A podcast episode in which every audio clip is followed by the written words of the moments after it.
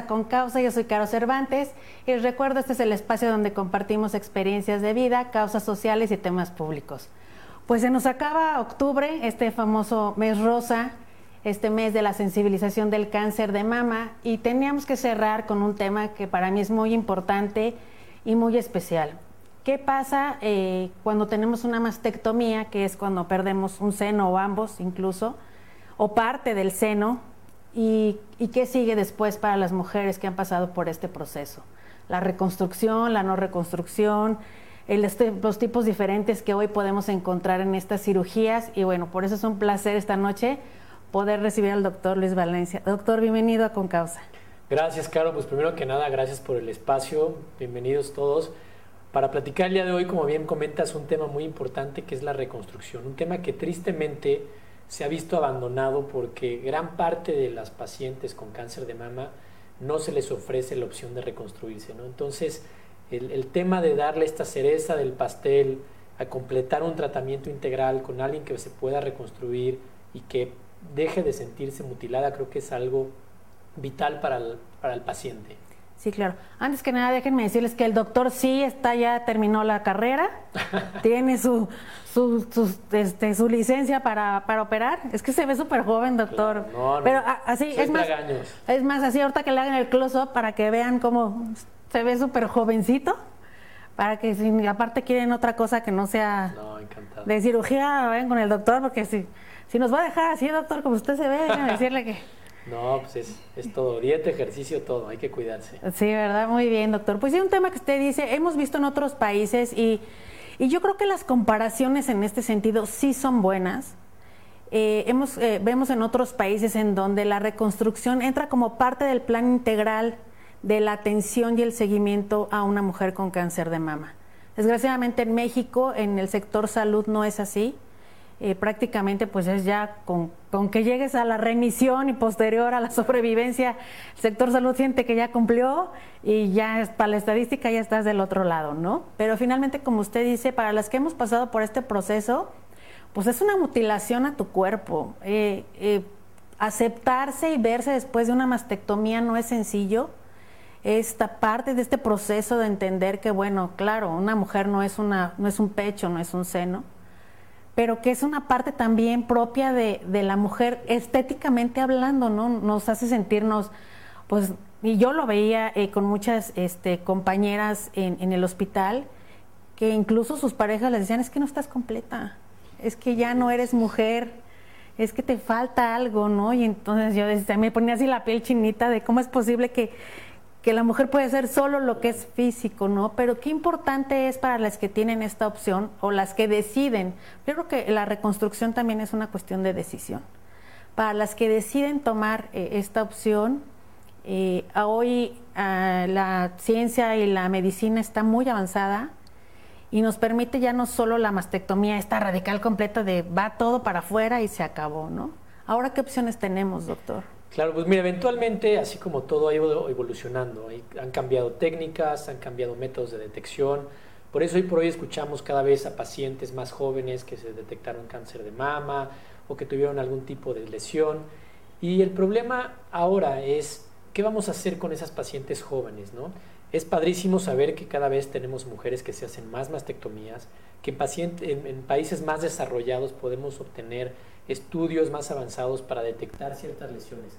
La gran mayoría de estas van a ser lesiones benignas, pero es importante hacer esa cultura, ¿no? Y el mes, el mes rosa, octubre, es un mes de concientizar, un mes de hacer sentir a la población en general, hombres, mujeres, adultos, niños, que tenemos que estar pendientes de esto, ¿no? Porque es algo que existe. Hablando de números, y seguramente lo han platicado en las ocasiones anteriores, pues es el cáncer que más afecta a las mujeres. Y en una cifra muy impactante, prácticamente una de cada ocho, una de cada diez mujeres va a tener cáncer de mama en algún momento de su vida. Entonces estamos hablando de algo que impacta mucho a la población femenina. Y también a los hombres, ¿eh? es alrededor como un 1%, pero también los hombres. Ahora, dentro de esta población, la gran ventaja es que si se detecta en tiempo, pues ya sabemos que es tratable y podemos tener opciones. Y aquí es cuando entra la reconstrucción. La reconstrucción tiene que ser un eslabón dentro de ese proceso de la mujer al llevar el cáncer de mama, que prácticamente va de la mano casi desde el diagnóstico. porque ahí es cuando, una vez que te detecta el oncólogo, el mastólogo, ok, tenemos este problema, esto es lo que vamos a tratar, desde ahí ya tenemos que plantear qué opciones. Y bien lo dijiste, padrísimo, no todas quieren. Hay pacientes que pueden decir, pues tal vez yo no quiero porque implica pues, una cirugía, porque implica un riesgo, porque implica cosas, ¿no? Pero siempre tener esa opción, escuchar y saber, ok, voy a tener este procedimiento donde me van a retirar la mama, mucha, poquita, un segmento, ¿qué opciones puedo tener para lo que mencionas? O sea, seguir siendo yo. O sea, no es, como mencionas, es, es un todo. O sea, la mujer es un todo, física, mentalmente. Entonces, esto, la verdad es que sabemos y está comprobado por ciencia que impacta a las mujeres en ese sentido. Entonces, esta parte de reconstrucción creo que ha venido a revolucionar el cómo vamos obteniendo esa confianza de las mujeres en saber que no todo está mal, vamos a poder tratar el, cáncer, se va a poder hacer una resolución y también poder de dar una forma adecuada, una forma bonita de la mama sin que ésta se pierda. Y como te comentaba, ha evolucionado en este aspecto y ya hemos tenido ciertos cambios. La reconstrucción mamaria no es algo nuevo, es algo que lleva mucho tiempo, pero tristemente, como lo estabas platicando, no en todos los sectores de salud, en muchos países, se, lleva a cabo. ¿no? México se lleva a cabo, pero en un porcentaje muy pequeño. Hay instituciones, sobre todo las instituciones grandes que tienen muchos recursos, son las que a veces pueden ofertar este tipo de reconstrucciones. Pero la gran población no tiene acceso a llegar a esas instituciones, ¿no? O ir a Ciudad de México a hacerse un tratamiento. O sea, tenemos que ayudar a que esto se generalice. Entonces, dentro de los procesos de reconstrucción, hoy por hoy, sabemos que el gold estándar o lo más adecuado es reconstruir con tu propio tejido. ¿Esto qué quiere decir? Utilizar algún segmento de tu, otro, de tu cuerpo para reconstruir ya sea una o ambas mamas. Eso es como el gold standard. ¿Por qué? Porque te da un resultado mucho más natural, porque estás utilizando tu propio tejido, no estamos poniendo nada ajeno a ti. Y al final del día, el hecho de que tengas ese tipo de reconstrucción va a permitir que al momento que tú vayas envejeciendo, pues ese tejido envejezca contigo. Otras opciones que tenemos también es utilizar materiales aloplásticos, como es un implante, como es un expansor, que ahorita tenemos unos por aquí, les los vamos a enseñar. Y estas opciones han ido evolucionando y son las que realmente han tenido gran cambio. Y todo, como lo hemos platicado, se va enfocando a lo mínimo, o sea, a la mínima invasión. Desde el proceso de mastectomía, donde antes teníamos mastectomías radicales, donde había que, o sea, voy muy mucho tiempo atrás, quitaban hasta el pectoral. Y cada vez hemos logrado, o se ha logrado, que, esos tratamientos sean más conservadores. Y se ha podido probar que haciendo esos tratamientos conservadores unidos a otro tipo de terapias, podemos llegar a la remisión, podemos llegar a un buen tratamiento, conservando gran parte ya sea de volumen, piel, areola, pezón, entre otras cosas. ¿no? Estructuras que, hablando desde un punto de perspectiva de reconstrucción, pues nos van a dar un resultado mucho más satisfactorio. Entonces, dentro de estas técnicas, como mencionamos, existen varias y las vamos a dividir prácticamente en dos, en, estas, en esta vertiente de reconstruirte con tu propio tejido y reconstruirte con algún material aeroplástico como los que tenemos aquí. Si empezamos por el camino, si tienes alguna duda me dices. Sí, no, no, si empezamos por el camino nota. del tejido autólogo, vamos a ver que el sitio donador más frecuente es casi siempre el abdomen. ¿no? Todos tenemos un pedacito aquí de, de grasita y pielecita que nos sobra. Y entonces, así como cuando, cuando hacemos la abdominoplastía a las pacientes que desean un mejor contorno, bueno, ese tejido no lo desechamos. Es como un dos por uno, ¿no? Obviamente el hecho de quitar esto, pues te ayuda a generar un mejor contorno, aunque no es el fin. Pero ese tejido lo que hacemos es desconectarlo con arteria y una vena, llevarlo a la parte del tórax y conectarlo como si fueran tuberías con una arteria y una vena en esta zona. Ese es el sitio donador más común, pero también podemos donar la zona lumbar, la lonjita de acá atrás, los glúteos en la parte superior o inferior, podemos donar la cara interna de muslos, podemos donar la zona de atrás de la espalda, o sea, hay ciertas zonas. Obviamente depende de cada paciente, ¿no? que haya cierta cantidad de tejidos, a ver si se tiene que reconstruir una u otra mama. Y todo eso es muy importante consultarlo al momento del diagnóstico, porque ahí vamos a saber si la paciente pareciera que va a tener quimioterapia, pareciera que va a requerir radioterapia, porque todos esos son son variantes que nos influyen en tomar la decisión de cuál es la mejor reconstrucción para cada paciente. O el tiempo en el que se la... El tiempo, bueno, el tiempo ahorita vamos a platicar, el tiempo es algo importantísimo. Ahorita vamos hacia el tiempo en lo que terminamos de platicar esto. Entonces, dentro del tejido autólogo tenemos eso. prácticamente es otra zona de tu cuerpo que te ayuda a reconstruir tu mama. Entra en la, en la parte donde va a ser eh, la cirugía, pero o se ponen las dos para que queden simétricas. Es que depende, si por ejemplo es una paciente que tuvo una mastectomía solo de un lado, solamente reconstruimos en ese lado. Hay pacientes que, por ejemplo, eso, como mencionabas, no sucede aquí en México, pero en otras partes del mundo, que tienen un antecedente con una mutación genómica o antecedente de carga genética importante, que sabemos que la recomendación es hacer una mastectomía. ¿no? El caso muy sonado, Angelina Jolie, que pues ella dijo, yo tengo este riesgo, mejor me lo quito. Y en, ese, en esta situación sí podemos reconstruir ambas con tejido autólogo, obviamente siempre y cuando sea una buena candidata para hacer ese procedimiento de esa manera. Después de eso nos vamos al otro lado, donde tenemos materiales aloplásicos, materiales como es un implante, que se los voy a mostrar acá de este lado. Un implante pues es un implante de silicón, hay implantes también de solución salina. Los de silicón tienden a dar un poquito más de consistencia y mejor forma. El de solución salina tiende a ser un implante muy duro, muy firme, que prácticamente pues al tacto no es lo más similar a una mama natural. Y hoy por hoy el silicón ha cambiado, es un silicón mucho más cohesivo, un tipo más como una gomita, que no se deforma, ¿no? O sea, al final del día tú lo pisas, lo, lo, mueves, haces esto y regresa a su posición natural, ¿no? Entonces, este tipo de implantes se pueden utilizar ya sea de forma inmediata, o sea, al momento de la reconstrucción, o podemos hacer otra segunda opción donde utilizamos un expansor, que imagínense que es lo mismo, es un implante, pero en vez de tener un relleno de silicón está vacío. Y este lo podemos llenar con solución fisiológica o agua, o con aire, inclusive en algunos casos. Y esto se va expandiendo y va logrando llegar a un volumen mucho más grande hasta que logremos el volumen adecuado que la paciente desea para que posteriormente retiremos el expansor y en ese espacio que ya se preformó podamos colocar un implante. Entonces, esta es la variante como de materiales aloplásicos. De esa variante tenemos muchas cosas que podemos hacer. Una de ellas es, como te mencioné, pues empezar con expansor. Y ese expansor puede ir abajo del músculo o arriba del músculo. Hoy por hoy se han combinado o hemos buscado que de preferencia hagamos el tipo de reconstrucción al momento de la mastectomía utilizando ya definitivamente un implante. Eso es lo ideal, mm. porque eso te evita que tengas otra cirugía futura. ¿Va por abajo del músculo? Puede ser de las dos. ¿Cuál es la diferencia, doctor? Que hoy por hoy se ha visto que los mejores resultados son por arriba del músculo. Porque si ese implante lo colocamos abajo del músculo y necesita la paciente radioterapia, al final del día la radioterapia es, como una quemadura y actúa tal cual como una quemadura sobre el músculo y eso genera una cicatriz y genera una fibrosis que permite que tu resultado no sea tan natural. Cuando el implante va por adelante de ese músculo, eso te ayuda a que ese implante se vea mucho más natural, caiga bonito, tenga una forma más redondita, padre.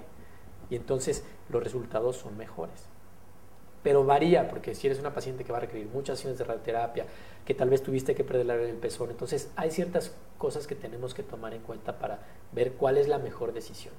Y mucho también, hablando de la reconstrucción, depende del trabajo que haga el mastólogo o el oncólogo en su caso al momento de remover la mama. Porque si nosotros nos imaginamos una mama natural o de esta forma, vamos a tener el tórax, el músculo pectoral, luego viene la glándula mamaria y tenemos una capita de grasa.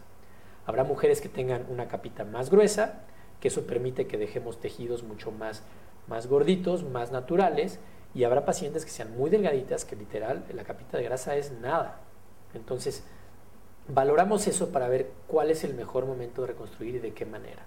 Entonces, regresando a esta vertiente de los materiales aloplásicos, hemos visto, se han implementado ciertas cosas que nos ayudan a que en un principio podamos hacer la reconstrucción directa con un implante para tener un resultado más natural, como es la utilización de matrices dérmicas a celulares. Esto es como una matriz de dermis de piel de cadáver, que obviamente le quitan toda esa información genética. Es una piel que no tiene ninguna célula. Y lo que hace es servir como un andamio. Y esto nos permite que al momento de hacer ya sea un proceso de expansión o colocar un implante, caiga un poquito más natural, también existen otro tipo de mallas, mallas sintéticas o mallas biológicas que nos ayudan también a generar un poco más de espacio. Si solamente pensamos una reconstrucción abajo del músculo, pues abajo del músculo, si nosotros nos damos una idea, pues no hay mucho espacio. Entonces, si es una mama grande que necesitamos equipararla o llevarla similar a, la otra, pues abajo del músculo a veces no nos permite generar un volumen más grande. Hay situaciones en las que ya sabemos que tenemos esa limitante y platicamos con la paciente y mencionamos, bueno, vamos a lograr este volumen y seguramente la otra mama va a ser más grande. Tal vez podamos hacer una reducción del otro lado para que esos volúmenes se parezcan más y tengamos un mejor balance. Entonces, en general tenemos esas dos vertientes. Ahora hay cosas muy padres, se pueden combinar. Podemos utilizar, por ejemplo, una paciente que no tenga mucho volumen del abdomen. Podemos utilizar esta parte de reutilizar tu propio tejido, dar cobertura con piel y después, si falta más volumen, pues apoyarnos de un implante o un expansor. O viceversa, podemos platicar de lo que mencionamos en un principio, ¿no? Utilizar la parte de la región del dorso, de la espalda, donde tenemos un, segmento de piel que no es muy grande, con una capita de grasita, y un segmento de músculo que también nos puede ayudar a dar espacio y piel sana en la zona afectada y que podamos introducir un implante para dar más volumen. Entonces, esa combinación es muy bonita. O a veces, en caso de tejido autólogo, como mencioné, hay zonas, ¿no? Si eres una paciente que tal vez el abdomen no te da mucha piel, pero en los muslos tenemos un poquito más, entonces tal vez tomamos las dos partes de los muslos, los juntamos así como si fuera un Lego. Y hacemos uno. Y después hacemos uno, exactamente. Entonces, todas esas son técnicas más modernas, más avanzadas, que no todos, tristemente, no todos los cirujanos plásticos hacen, entonces requiere un entrenamiento un poquito más específico en reconstrucción mamaria, en microcirugía, que permite que podamos hacer este tipo de cosas, ¿no? Claro. Y vamos con el primer mito, doctor. Dime. Hay manera de que se rompa o explote, por ejemplo, de que es que si me subo al avión me van a explotar. Claro, pues mira, hay muchísimos mitos. Antes de empezar con los mitos, voy a aclararte la pregunta que me hiciste hace ratito en relación a cuándo es el mejor momento de hacer el proceso de reconstrucción. 100% está demostrado que el mejor momento para la gran mayoría de las pacientes es al momento de hacer la mastectomía. Por dos situaciones. Una de ellas es que tenemos piel y tenemos el tejido al final del día un poco más sano porque si estamos generando una, expansión, un volumen, estamos reponiendo un bolsillo, por así decirlo, donde se retira la glándula mamaria y vamos a llenarlo, ya sea con tejido o con algún material, esa piel nos, está en su momento de mayor expansión, porque está acostumbrada a tener un contenido. Entonces, eso nos va a permitir que tenga mejor forma y un mejor diseño. Si nosotros dejamos que esa piel, a veces, se retire por completo, entonces nos están quitando piel que hubiera sido muy útil al momento de reconstruir. Y cuando hacen la mastectomía, por más conservadora que sea, pues tampoco ellos al momento que cierran, pues no buscan dejarte así tejido colgando, ¿no? Como que buscan dejarte esto planito, que se adhiera a tu tórax y eso. Pero pues ahí se llevaron mucha piel que pudo haber sido muy útil para nosotros y para ti como paciente para generar una expansión, darte más volumen, mejor forma. Entonces, hoy por hoy, tanto por ese aspecto estético y funcional, también viene el aspecto psicológico. Tú como paciente te vas a dormir sabiendo que tienes una enfermedad, que estás haciendo un tratamiento para curarla. Sabes que implica pues, resecar un segmento de tu cuerpo y abres los ojos al momento de despertarte y sabes que ya tienes un proceso de reconstrucción, te hace sentir completa. Entonces dices, no me falta nada, ¿no? Y estos comentarios que... Como que la pasa uno así como más... Exacto. Más el traguito de agua así ya no tan... Ah, claro, y dices, bueno, ya, ya tengo algo, ¿no? Y lo vas viendo sobre esa evolución y dices, ok, pues no me siento mal, no soy yo. En temas de autoestima, seguridad, el confianza, vida sexual, o sea, todo eso implica, hay un estudio muy padre que se llama Breast Cube, y eso lo califica, y los puntajes en pacientes reconstruidas en general siempre son muy altos porque genera mucha satisfacción, pero principalmente en pacientes reconstruidas al momento de la mastectomía, sí es significativamente más amplia la, satisfacción del paciente de hacerlo al momento que hacerlo después. Entonces, la contestación es lo ideal al momento de la mastectomía. Ahora, ¿hasta cuándo? No hay fecha. ¿eh? Tú puedes decidir, paciente que termina ya su remisión, termine todos mis tratamientos a los dos años, me quiero hacer la reconstrucción, perfecto. Paciente que en un momento dijo, no, yo ya no necesito nada, no quiero reconstrucción o nada. Pueden pasar 10, 15 años, algún giro da su vida y dice, ahora sí ya me interesa.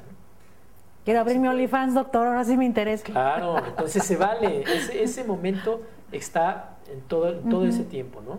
Siempre y cuando la paciente quiera, que es lo más importante, que la paciente esté convencida. Y, lo, y el tema es que la gran mayoría lo quieren. La gran mayoría quieren ese proceso de reconstrucción. Aquí lo triste es que pues, no está al alcance de todos, ¿no? Entonces, eso es lo que queremos cambiar. Bueno, ahora vámonos con el mito, ahora sí, ya que te contesté eso, de los implantes. Los implantes hoy por hoy, así como los iPhones y los teléfonos han evolucionado, Bluetooth, 5G, todo eso, pues los implantes también, ¿no? Se han ido modernizando, han ido cambiando, han ido probando materiales y hoy por hoy los materiales que se utilizan son materiales muchísimo más resistentes, materiales que nos permiten tolerar fuerzas dinámicas mucho más grandes que antes no se tenían al punto que muchos de los fabricantes de marcas buenas, porque pues hay marcas buenas, medianas, chafitas, muy chafitas, hasta piratas. Oh. Entonces, sí, nadie se salva de eso. Entonces, o sea, ¿cómo, ¿cómo pueden hacer algo pirata de esto? Sí, pues hacen, hacen ahí marcas que dicen que son de las buenas y no son las buenas, hay de todo. Pero el relleno entonces es lo que... Pues la calidad. claro, inclusive hay un tema muy reciente con unos implantes franceses. sí, no sé si en la, en las noticias unos implantes franceses que en vez de utilizar un silicón de grado médico, utilizaban silicón industrial, silicón con el que haces sellas ventanas, con el que haces. Entonces, pues fue un, fue un tema importantísimo, ¿no? O demandas, hubo fue, un, caos a nivel de, tema social y cultural, porque, pues, como una empresa de esa magnitud se atreve a hacer eso, ¿no? fueron, aparentemente fue un lote nada más que lo hicieron así, pero, pues, imagínate, si tú tienes esa marca, dices, pues, qué, miedo. ¿Qué tal si sí, qué tal si no? Entonces, mejor pues irnos con algo, algún fabricante que ya sabemos que es reconocido. Y estos fabricantes que son reconocidos y que utilizan materiales de muy buena calidad, te dan garantías. Entonces ellos te dicen, yo, yo sé que mis implantes hoy por hoy tienen cierta resistencia, cierta duración. Si se te llega a romper, yo te pago el implante y hasta te doy un bono para tu cirugía de ese recambio, ¿no? Si esto llega a suceder. Hemos visto videos en YouTube de cómo pasan coches arriba de los implantes nuevos y no les pasa absolutamente nada. Con toda confianza, estíralo, encajale las uñas. No, la verdad es que y no va a pasar está súper suavecito. O sea, se siente, de verdad, parece real. Los de solución salina, que es lo que te decía. Sí, está, hasta, hasta. Es más firme. Sí, muchas veces lo usan así como de Para el estrés. Sí, la verdad es que está, la verdad es que sí está muy natural. Entonces, eso es lo que se ha ido logrando. Antes el silicón era mucho más líquido, se podía fugar mucho más fácil dentro de estas coberturas. Las coberturas que vemos de silicón sí, se, siente gruesa además. Se podrían romper muy fácil. Entonces, en implantes de unas generaciones anteriores, el fabricante inclusive te decía, yo te recomiendo que lo cambies cada 10 años, que es otro de los mitos, aprovechar. Ah, sí, ¿cuánto tiempo duran? Antes el fabricante te decía cada 10 y hoy por hoy sabemos que implantes de esta calidad, pues son implantes que no te puedo decir que se pueden utilizar de por vida, porque eso sería un error. Pero son implantes que mientras el implante no te dé problema, pueden estar ahí 10, 15, 20, 30 años. Te puedes morir con tus implantes y nunca tuvieron ningún problema. Entonces, el día de hoy, cada vez es menos frecuente ver que un implante se rompa o ver que un implante requiere un cambio porque hubo algún daño dentro del implante, ¿no? Asumiendo que obviamente tanto técnicamente todo estuvo bien, porque obviamente pues, si estás operando y pues le das un llegue con la aguja, con el bisturí, pues, pues se va a abrir, ¿no? O sea, eso sí. Pero si técnicamente todo está bien, no tienen por qué darte mayor problema. A menos que sufras un impacto muy fuerte o algo, ¿no? ¿Hay algún problema, por ejemplo, con las pacientes que, que fallecen y, y van al crematorio? Nada, ninguno. No, no tenés ningún ninguna restricción que, que, haya que avisar de que traigo implantes. Pues puedes notificar, pero pues no no no, no, va a tronar o no va a pasar nada. Lo del avión tampoco. tampoco no hay ningún problema porque si te fijas y ves los implantes no tienen aire adentro. O sea, es un, es un filo, un llenado del implante completamente íntegro. O sea, no, no sé si tú alcanzas a verlo, no se ve ninguna burbujita no hay aire, o sea, todo está lleno. Es como, aparte, es como un silicón. No tiene ni siquiera cortes el plástico, por así llamarlo. es como una sola. Es un proceso muy padre. Si te fijas aquí atrás, tiene. Una como valvulita, ¿no? Un poquito de close-up. O sea, todo es liso por la parte de enfrente y por la parte de atrás tiene esa pequeña valvulita que dices. Entonces, cuando construyen o fabrican los implantes, es un molde como si fuera un champiñón. Entonces lleva un proceso súper estricto de, calidad en cuanto a, materiales, a que no esté todo con el menor contacto posible. Y entonces te dejan esta forma del implante con este pequeño agujerito. Y entonces por ahí llenan el silicón, lo inyectan y una vez que se llena, porque obviamente eh, no es como que algo que, ay, va, este échale 10, este échale, como que está programado para que sea cierto peso, después los pesan, los miden, calculan de forma volumétrica para que efectivamente tú sepas que el volumen, si te fijas aquí traen un volumen, uh unos sellos, sea ese. Y luego ya nada más le ponen un sellito aquí, pum, súper adherido, nunca he tenido, al menos en mi experiencia, algo que se rompa. Te digo, lo puedes apachurrar así y nunca he tenido ninguna experiencia que se, se rompa de esta zona donde se inserta. Entonces, pues son materiales muy, muy, muy resistentes. En Estados Unidos son muy dados a decirte, es que tienes un implante número TH668 y es de tal este paciente. Igualmente aquí en México llevan un registro así. Fíjate que no, tristemente aquí no tenemos un registro tan amplio como, como lo tiene Estados Unidos. Recientemente se ha ido, ha ido implementando un registro que se ha mantenido en conjunto con Estados Unidos para saber qué implante se ha puesto a cada paciente. Eh, obviamente, con tu cirujano plástico tiene que llevar ese sí, si lo tiene, que tener. Si tú tienes esa duda, lo puedes preguntar y él va a tener todo ese, ese historial porque sí es muy importante, sobre todo para un tema de un recambio, ¿no? Si tú llegas conmigo y me dices, yo tengo estos implantes, ya me reconstruí y ya pasó cierto tiempo, ya siento que esto se cayó, o llega a haber alguna complicación, que ahorita si quieres platicamos de eso, necesito cambiar. Entonces, a mí como cirujano me orienta mucho el saber qué tipo de implante traes, qué volumen tiene, para que yo ya pueda planear o anticipar cómo tengo que estar preparado para el día de la cirugía. Entonces, sí es muy importante, todas las pacientes sea con implantes, ya sea estético o reconstructivo, siempre tengan muy presente qué es lo que, se les colocó, ¿no? Guárdenlo, yo les digo, guárdenlo ahí al lado de su pasaporte, no lo tienen que llevar porque una paciente me decía que cargaba con su pasaporte y su creencia, le dije, no, no, no, o sea, tenlo al lado del pasaporte, que sea algo que, que sepas que no vas a perder, Sí, porque es importante saber también, este, la marca, la fecha de fabricación, el lote, ¿no? Todo eso. Todo, porque como te mencioné, si llega a haber algún problema o algo, pues entonces lo identificamos. Ahora, aquí, hablando de este tipo de implantes, eh, recientemente, como en el 2019, hubo un boom de que los implantes texturizados, que son como este, si se fijan, aquí igual si podemos hacer un close-up, te voy a turbar Sí, sí, sí, sí. Ahí estoy ahí muy, muy cómoda con la bobe. De estos dos implantes. Este implante, si se fijan, es un implante liso, con algo, una superficie transparente, y este implante es un implante rugoso, donde no se transparenta tanto. Entonces, cuando se crearon los implantes por primera vez, empezaron siendo lisos. Y después vimos que la parte de implementarles textura, pues nos daba un beneficio que el implante o esa textura funcionaba como, como arpones que se anclaba a tu tejido y entonces el implante era muy estable, no se movía mucho y ayudaba a disminuir en cierto grado un problema que se llama contractura capsular, que hoy por hoy ya es muy, muy igual, ¿no? ya no genera un tanto problema. Entonces era muy padre porque pues tú colocabas un implante ahí, podían pasar los años y ese implante ni para arriba, ni para abajo, ni para un lado, ahí se quedaba. Con estos lisos no. Con estos lisos puse la movilidad es un poquitito mayor, el margen de error al momento de hacer un tipo de reconstrucción, una cirugía estética es menor, entonces necesitas mucha experiencia para poder hacer esto y ejecutarlo de forma correcta. Hay veces que inclusive un mal cuidado en el manejo postoperatorio pues puede permitir que también este implante pues empieza a deslizar y entonces como es liso y no tiene estas, estas cosas que se, se, se unan a ese tejido, pues puede empezar a bailar un poquito o, a moverse. ¿no?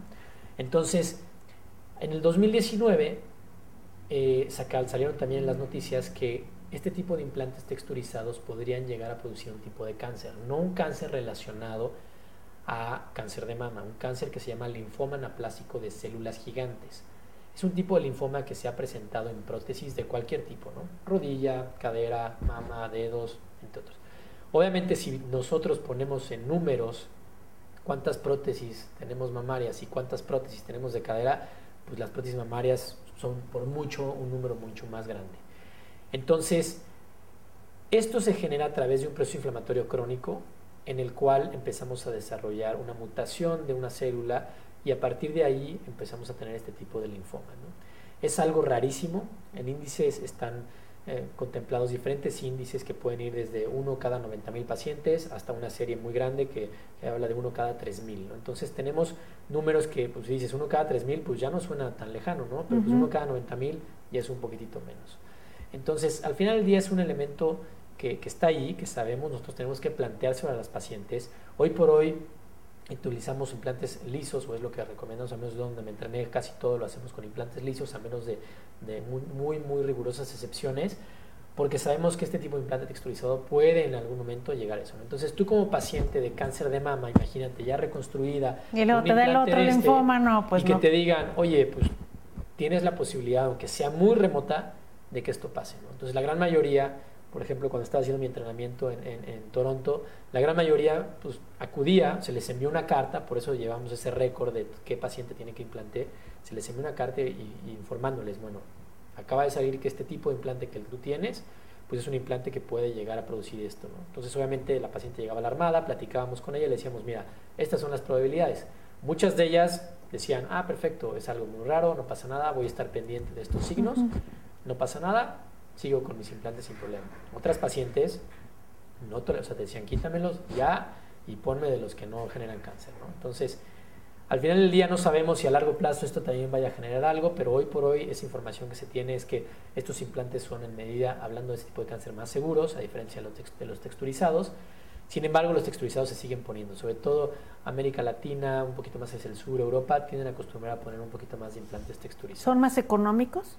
No tienen nada que ver. Son prácticamente igual, inclusive yo podría decir que son un poquito más caros implantes eh, texturizados. Depende de las marcas, casi siempre son los mismos.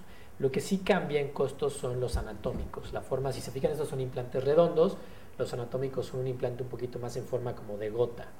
Ese implante anatómico sí es un poquito más costoso. Y el implante anatómico siempre, siempre tiene que ser texturizado. Porque como es una forma de una gota, entonces no puedes tener la gota volteada, ¿no? Buscas que la gota se mantenga así, que lo menos, donde hay menos volumen esté arriba para que tengas esa caída natural.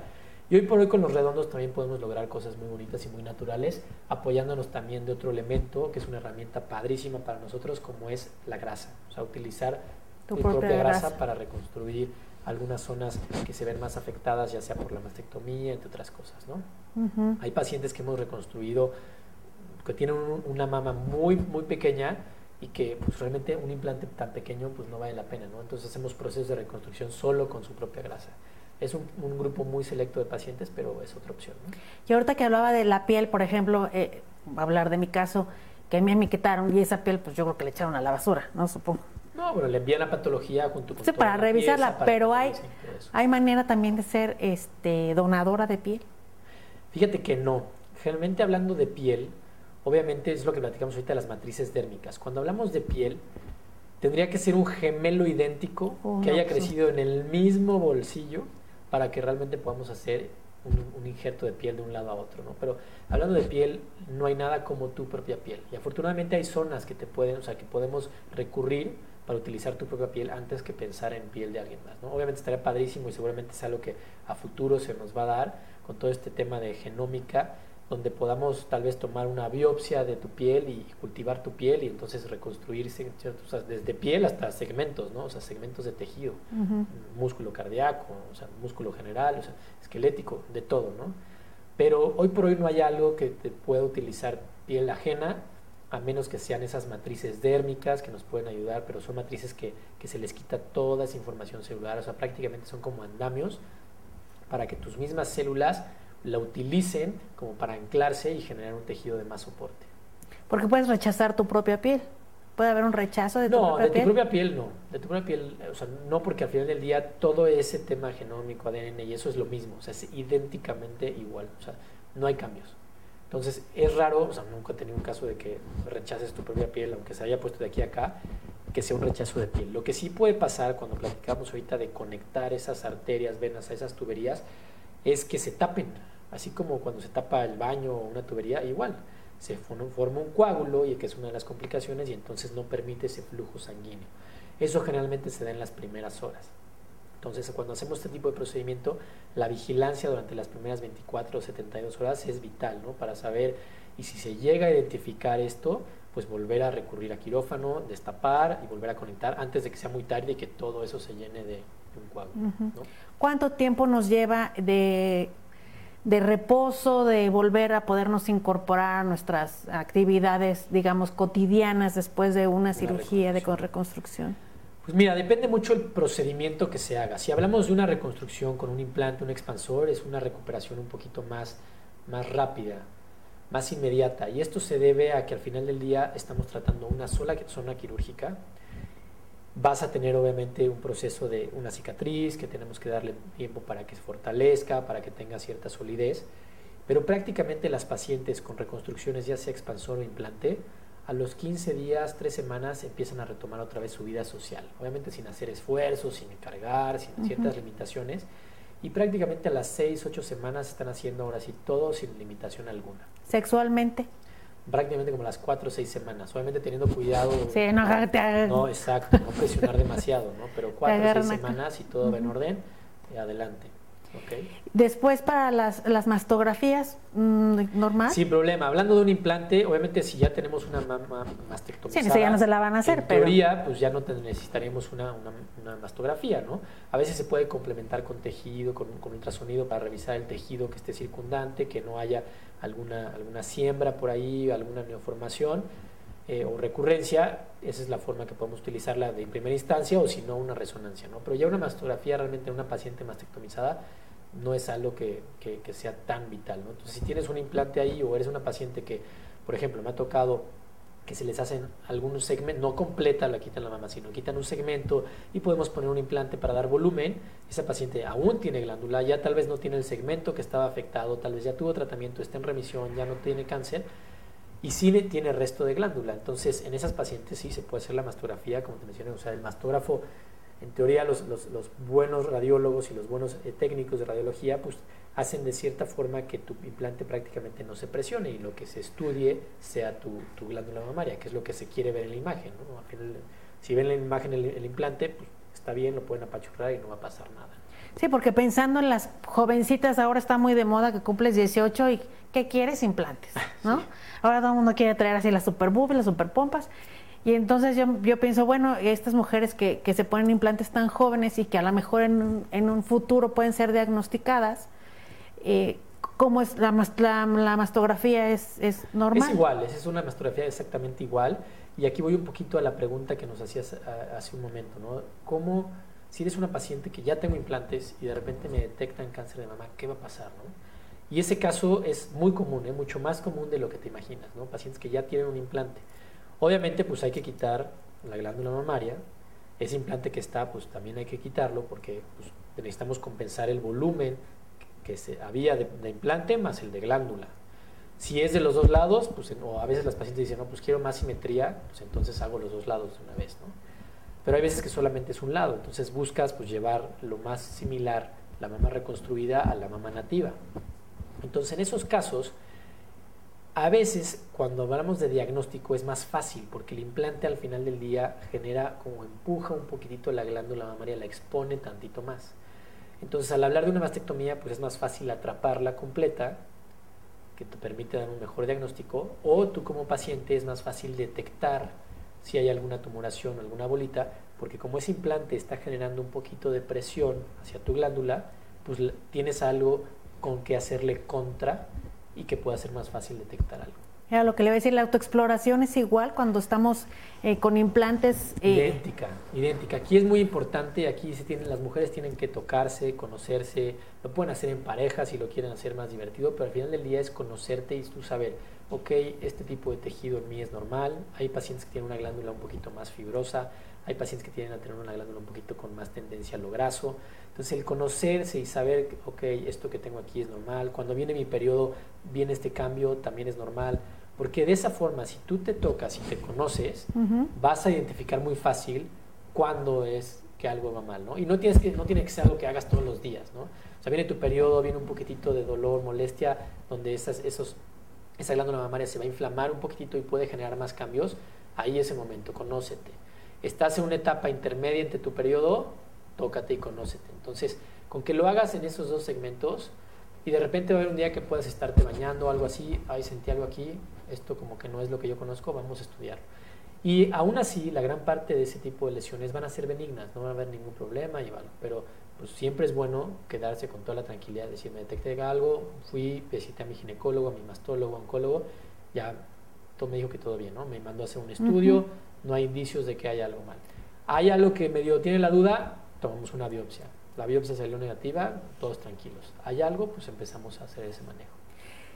Si lo tenemos este, por arriba del músculo, el implante, antes de ser diagnosticadas, ¿sentimos igual eh, cuando va a llegar el periodo que si nos inflama? O sea, ¿sentimos esa inflamación o, o, o, no es tan detectable para, para quien tiene implantes previos? No, 100%. Es normal. Es, exactamente igual. O sea, porque al final del día esto es un cambio hormonal que cuando los niveles de progesterona y estradiol suben y entonces empieza a haber este periodo, pues obviamente hay un cambio dentro de la glándula mamaria. Entonces, eso tengas no, implante por abajo, por arriba del músculo, no cambia nada, ¿no? Eso va a afectar directamente a la glándula, no al implante, no a los tejidos, o sea, solo a la glándula. Entonces, va a generar inflamación, mayor circulación sanguínea en esa forma, por eso se ingurgitan o, bueno, así le decimos el término médico, pero se llenan un poquito más, ¿no? Hay mujeres que a veces me dicen, hasta me gusta más cuando estoy en mi periodo, ¿no? Porque se ve más bonito. Pues es, eso, ¿no? Es más mayor circulación, mayor sangre porque es un proceso inflamatorio. Y es que uno piensa que al estar el implante entre el músculo y la piel, pues a la hora de la autoexploración no vamos a sentir porque es como si, como si el implante nos tapara, ¿no? Nos cubriera.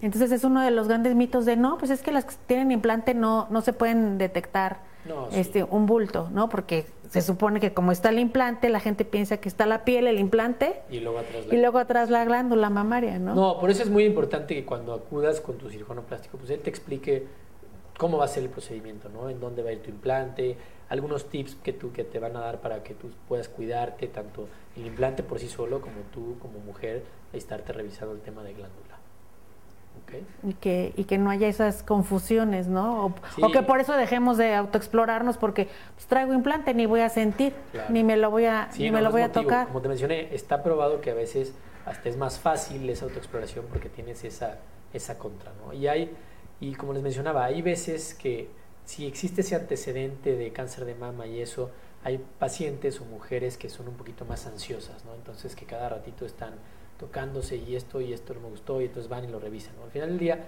no es una mala conducta, siempre la autoexploración va dirigida a eso, a, a, ser consciente de cómo es la forma de tus mamás, cómo es tu tejido para que detectes algo a tiempo. Que como dijo, conocerse. Entonces, esas pacientes está perfecto, lo pueden hacer así. Si eres una paciente que no lo hace, pues yo os invito a que pues, lo hagan, a que implementen eso dentro de su vida, no al día a día, pero como les mencioné, una, dos veces al mes, pues no te cuesta nada darte tres, cinco minutitos para irte tocando, irte conociendo y complementarla evidentemente con una exploración por un médico capacitado, ya sea un ginecólogo, hay médicos generales inclusive que, que llevan algún entrenamiento de exploración mamaria para que pues, ellos puedan identificar si llegan a detectar algo en conjunto con un estudio de imagen cuando ya sea correspondiente, ¿no? Aquí en México la recomendación es a partir de los 40 iniciar con mastografía. Si eres una paciente que tienes menos de 40 años y tienes ese problema, pues tal vez en vez de empezar con mastografía, que puede ser algo doloroso, nos podemos ir con algo menos invasivo como un ultrasonido y te puede dar también una buena idea de cómo está. Tampoco tenemos ningún problema para el ultrasonido con los implantes. Nada, nada, nada, nada. El, el implante no te tapa nada. Nada, no te implanta, no te no tapa absolutamente nada. Y hoy por hoy también hemos escuchado hablando de implantes, pues algo que está muy en moda en las redes sociales hablar de la enfermedad por implantes, ¿no? el breast implant illness. Entonces, es algo, es una entidad que hay muchos cirujanos que no creen en ella, eh, ya que no se tiene una prueba así como, como, como COVID, ¿no? Pues, se me fue el olfato, traigo tos, fiebre, me fui a hacer una prueba y COVID. Entonces, pues tienes unos síntomas, tienes una prueba, tienes un diagnóstico. Hablar de la enfermedad por implantes es algo que no se presenta de esa manera hay más de 500 síntomas descritos, o sea, es tan inespecífico que te puede doler la uña del pie y puede ser eso, ¿no? Pero es tan inespecífico que pues, es, un, es un diagnóstico por descarte, ¿no? Hay que descartar cierto tipo de cosas antes de que lleguemos a eso, ¿no? Hay, paciente, hay un factor también psicológico que, que pesa mucho en ese aspecto, o sea, si tú como paciente en tu mente piensas que tienes eso, y te hace sentir más tranquila el retirarte los implantes, es muy probable que pues, te los retires y te sientas bien, ¿no? Hay estudios ya muy grandes donde demuestran eh, ese, número de pacientes donde agarraron más de cuenta 2.000 pacientes, les quitaron los implantes, en el uno estudio el 50% de las pacientes mejoró, el otro 30% se quedó igual y el otro 20% empeoró. Entonces, esto que nos lleva a una conclusión es decir, si fuera el implante 100%, entonces todas esas mujeres hubieran mejorado. Entonces, creo que vale la pena cuando hablamos de esto, que es un tema delicado, yo soy un, creyente que es algo que existe. Creo que, es el porcentaje que realmente existe de esto es muy, muy bajo y que casi siempre hay un, asociado una predisposición genética a algún tipo de enfermedad reumatológica. Entonces, ese pacientes pueden tener un poquitito más o ser más propensas a eso. Pero no es que, o sea, me ha tocado muchas pacientes, porque como lo que más hago yo es mamá, pues me tocan muchas pacientes que llegan y me dicen, es que ya fui a visitar a tal, pero no me quiso quitar mis implantes, que casi casi que estoy loca, ¿no? Que no es esto. Entonces, yo creo que a cada paciente tenemos que darle la oportunidad de decirle, tú estás en todo tu derecho, así como las que se quieren poner, hay unas que se quieren quitar, ¿no? Y yo no soy nadie para venir a convencer qué es lo que tú quieres hacer, ¿no? Si tú me dices, oye, no me siento cómoda con mis implantes, por cualquier razón me los quiero retirar, claro, lo hacemos sin mayor problema, ¿no? Obviamente, si estás pensando en que pueda ser algún tema de enfermedad por implantes, pues entonces buscar un poquito el aspecto de, bueno, vamos a estudiarte, vamos a descartar que hay algo. No he tenido casos en los cuales buscamos algo y sí, salió lupus o salió algo. Entonces ya sabemos que hay un trasfondo que, que justifica esa sintomatología. Está originando. A diferencia de solamente quitarte tus implantes y decirte, ok, ya, ya quedó.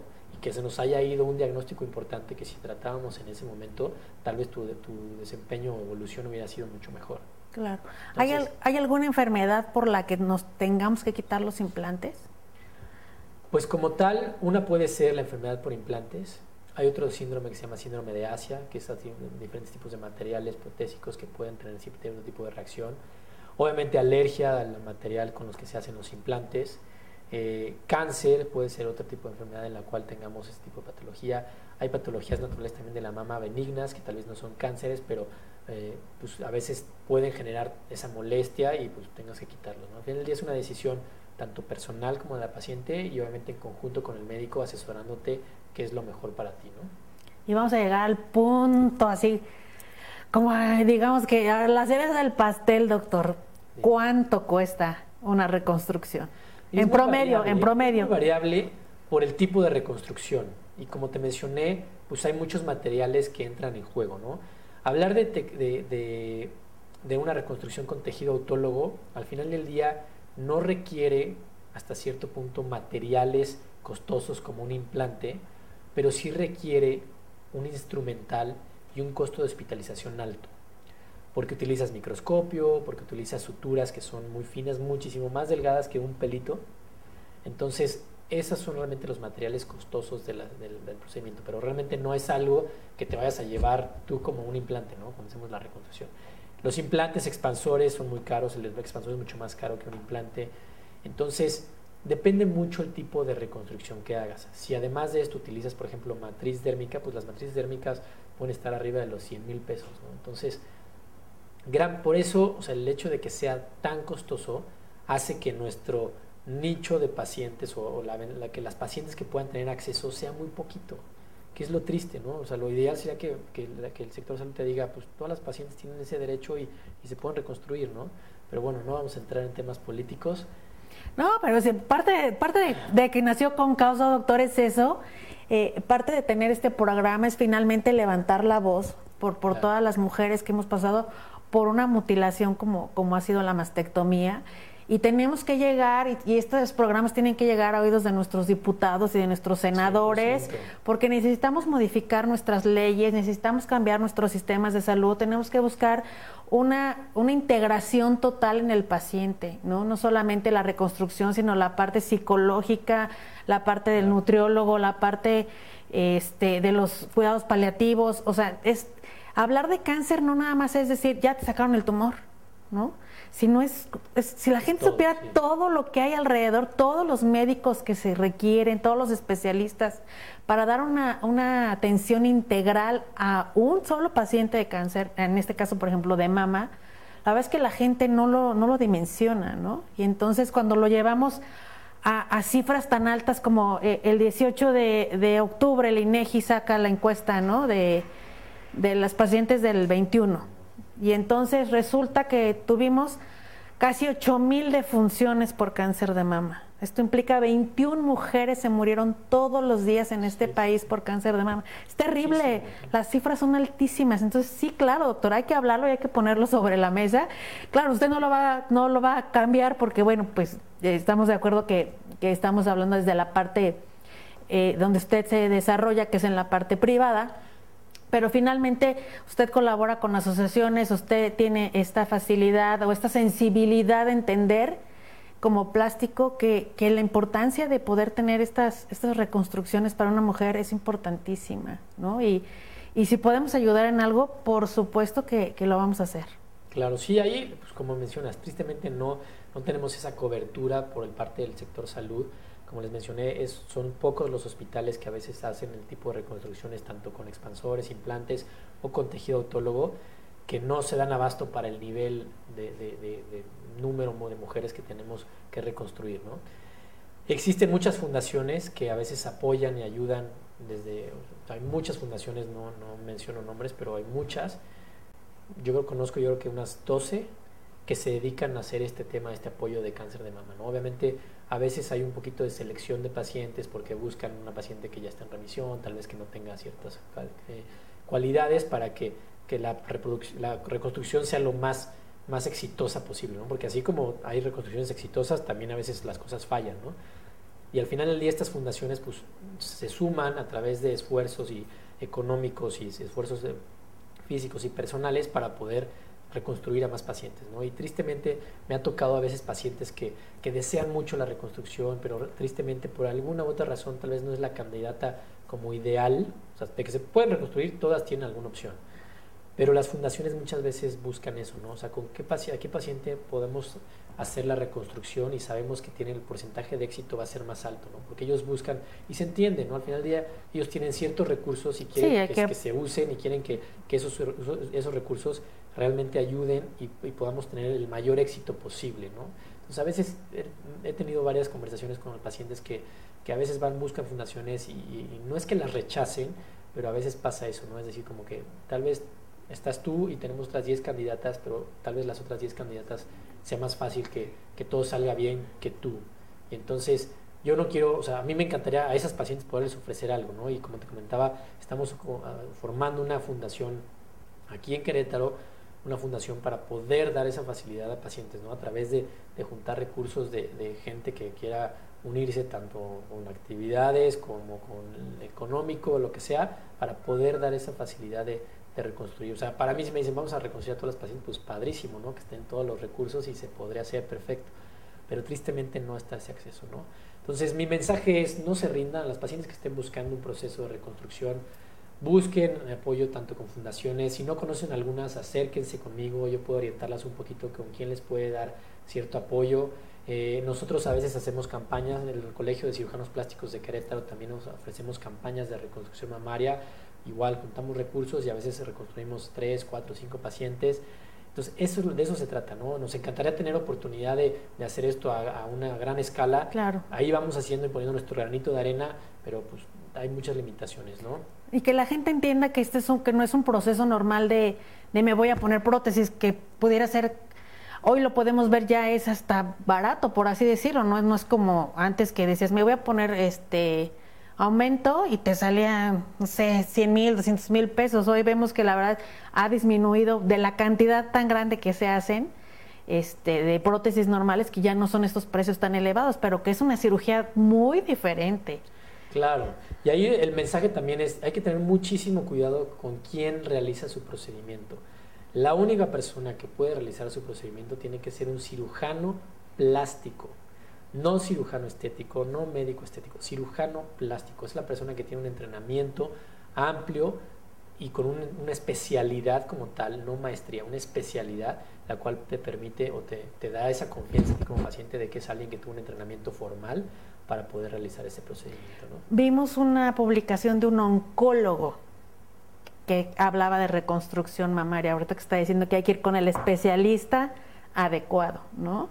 Y sobre todo buscarlos eh, que estén en, el colegio, que estén registrados, que cuenten con su cédula, porque nos hemos encontrado muchos casos, ¿no? De, gente que se ostenta como que un cirujano plástico y luego, salen unas cosas terribles, ¿no?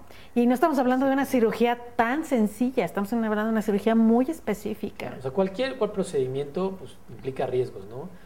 Entonces, pues, al final del día es tu salud, es como les digo, es como cuando quieres comprar algo que tiene mucho valor para ti, ¿no? Pues obviamente investigas dónde está el mejor precio, investigas cuál es la mejor calidad, haces un estudio. Lo mismo tienen que hacer las pacientes cuando van al médico y para cualquier cosa, ¿eh? Entonces tienen que buscar pues, que el médico tenga esas credenciales, que tenga ese entrenamiento, esa área de expertise, para que pues, a la paciente en, de medida le vaya bien. ¿no? Si en manos expertas a veces salen las cosas de su lugar y podemos tener complicaciones, pues en manos que no tienen esa experiencia, pues todavía peor, ¿no? Entonces, no se expongan, es su salud, busquen a alguien que tenga ese entrenamiento bien para que a ustedes pues, les vaya bien, ¿no?